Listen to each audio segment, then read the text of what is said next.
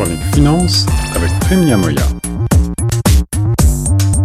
Choc FM 105.1, ici Guillaume Laurin dans l'émission du retour avec euh, notre fidèle prime Niamoya, spécialiste euh, dans le milieu bancaire, la finance et l'économie, avec qui on va revenir aujourd'hui euh, sur l'événement majeur de la semaine dernière au Canada, puisque le ministre des Finances, Bill Morneau, a posé sa démission et cela a été vécu par certains comme une surprise, pas pour tout le monde, on verra pourquoi.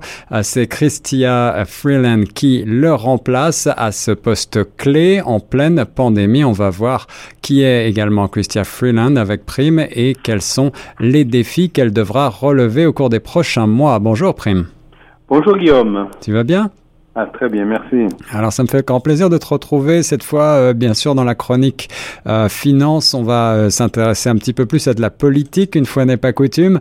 Tout d'abord, veux-tu revenir en quelques mots sur cette annonce de la démission de Bill Morneau? Elle était quand même attendue, cette démission, comme ministre des Finances, depuis quelque temps déjà, notamment par l'opposition.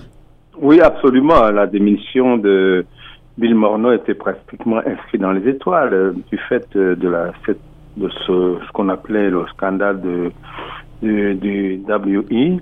Oui, c'est uni en français. Hein. Mm. Oui, mm, mm. uni, oui, qui a éclaboussé un tout petit peu le, le, ministre des Finances et aussi le Premier ministre. Et oui, Justin Trudeau lui-même est, actuellement toujours. Euh, euh, il y a une enquête qui est menée. Hein.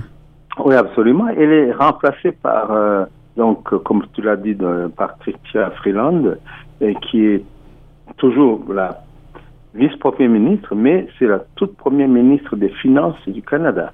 Alors voilà, une femme à, ce poste clé, là c'est aussi euh, peut-être un, signe fort, on va y revenir.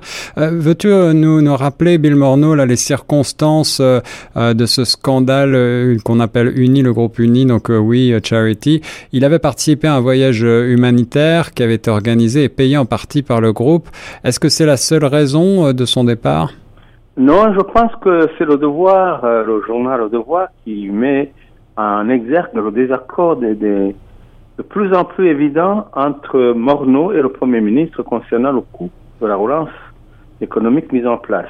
je pense que ça, c'est c'est le plus important. Voilà, là on est sur ton terrain, c'est l'économie. Alors, euh, le, ministre des, Finances était en désaccord avec le Premier ministre.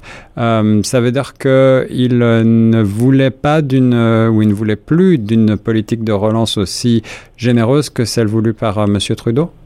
Oui, mais il faut savoir que un ministre des Finances, quel que soit le pays, et, c'est l'homme qui doit toujours dire non à toutes les demandes. Mais oui. Et quand on dit non à son premier ministre, évidemment, une fois ça passe, deux fois, ça, ça et trois fois ça casse.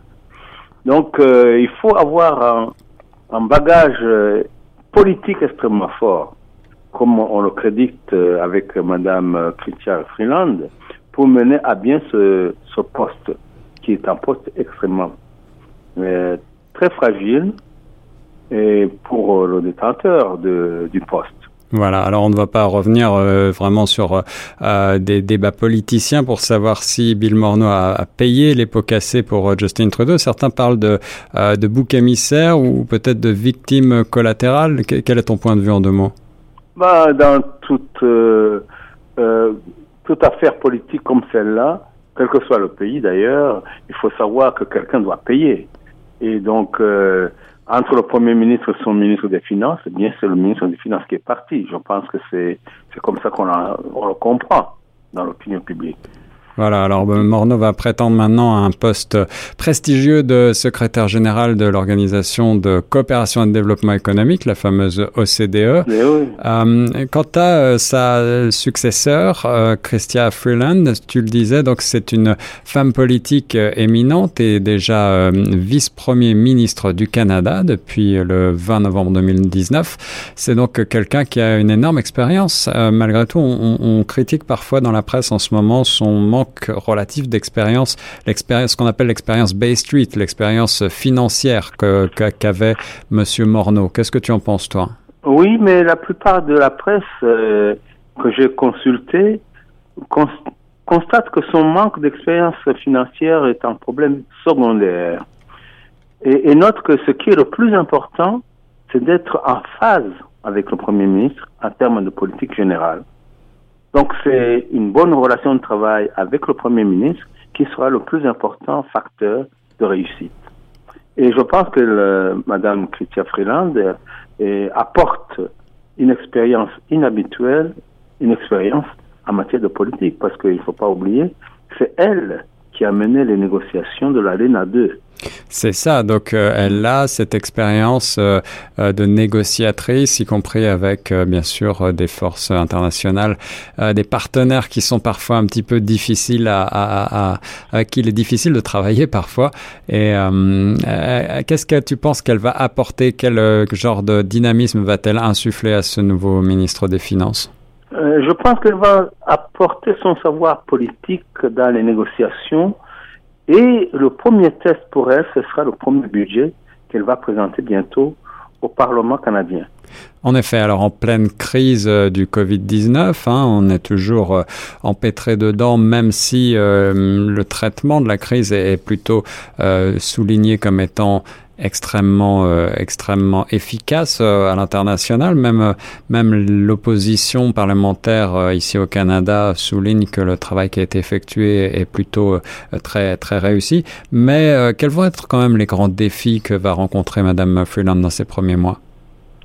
Eh bien, ce sera de faire un, son premier budget, comme je l'ai dit. Et comme tu viens de le souligner, une fois n'est pas coutume, quand l'opposition conservatrice estime que le gouvernement Trudeau a géré la première phase de cette affaire extrêmement bien, c'est quand même assez unique euh, dans, les, rapports entre l'opposition et, le, le, parti au pouvoir. Donc, euh, je pense que sur le fond, rien ne va changer véritablement parce que le gouvernement euh, canadien va continuer sa politique de relance par, entre autres, le versement de la prestation canadienne d'urgence et les prestations d'assurance emploi, qui sont, euh, le, disons, les, les points les plus importants de la politique budgétaire de relance en ce moment-ci. Alors, avec cette pandémie, évidemment, le déficit prévu par le gouvernement euh, canadien pour 2020-2021 s'annonce déjà pharaonique. Euh, comment est-ce que tu penses qu'elle va pouvoir euh, gérer et, continuer cette politique? Eh bien, écoute, je me réfère déjà à ce qui se fait aux États-Unis, puisque bon, les deux économies sont tellement complémentaires qu'on ne peut pas les détacher l'une de l'autre. Oui.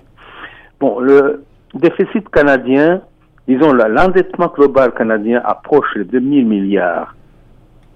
Mais elle est en, euh, largement en dessous de, de, la plupart des pays, du, du taux de la plupart des pays de l'OCDE. Un exemple, c'est que les États-Unis, aujourd'hui, depuis fin juin, la dette globale dépasse le PIB à cause bien sûr de la pandémie et l'effondrement économique que l'on connaît. Oui. Et les économistes ne semblent pas en être inquiets outre mesure. Oui, parce que le, les, les, marchés semblent suivre finalement euh, en, en, imaginant que la situation n'est que temporaire. Oui, mais en plus, le coût de la dette a chuté. Oui. Donc le, le taux de rendement du bon trésor américain en 10 ans est de 0,70% contre 2% il y a un an. Mais le volume, bien sûr, du, de l'endettement a augmenté, ce qui va quand même... Euh, euh, provoquer un impact assez évident sur le, sur le trésor. Alors, pour ce qui concerne le Canada spécifiquement, je pense que, bon, le Canada a encore de la marge. Mais, évidemment, tout le monde se pose la question, tous les, tous les économistes se demandent jusqu'à quel niveau peut-on aller? Ouais. En effet. Et toi-même, euh, spécialiste de ce secteur bancaire et financier, Prime, quel est ton point de vue personnel là-dessus? Est-ce que jusqu'à jusqu'à où peut-on creuser les déficits? Oui, mais le, la question dans la finance, euh, la question fondamentale, c'est évidemment la confiance. Tant que vous avez la confiance du public, des marchés, on, on continuera à s'endetter. Mm-hmm. C'est dès le moment où il y a un changement de cap, où il y a un revirement dans l'opinion ou, ou, chez les investisseurs que ça pourra poser problème. Mais bien sûr, on a déjà vu que certaines valeurs euh, comme l'or, les valeurs refuges, hein, ont commencé déjà à prendre euh, un peu plus d'importance. L'or a déjà crevé le plafond de 2000 dollars l'once. En effet. Et va, va probablement augmenter. Ce qui est quand même un signe déjà évident de euh, du comportement des investisseurs. Mais tant que les investisseurs, jusqu'à maintenant, ont confiance aux politiques euh, euh, des pays, des gouvernements, des, des, de, de l'OCDE, des pays membres de l'OCDE, qui sont quand même le club des, des pays les plus riches au monde, Oui. ben, ça va continuer. En effet, et Christia Fulan, c'est euh, cette euh, candidate donc euh, qui devient la première femme nommée ministre des Finances au niveau fédéral, chargée de la continuation de cette politique en pleine pandémie. Elle devient donc euh, première femme euh, ministre des Finances et puis surtout la première à porter un déficit aussi géant. Merci beaucoup, Prime. On verra dans les prochaines semaines ensemble euh, comment se comportent euh, les marchés face à ce nouveau ministre des Finances. Merci beaucoup. Je t'en prie, Guillaume. À bientôt.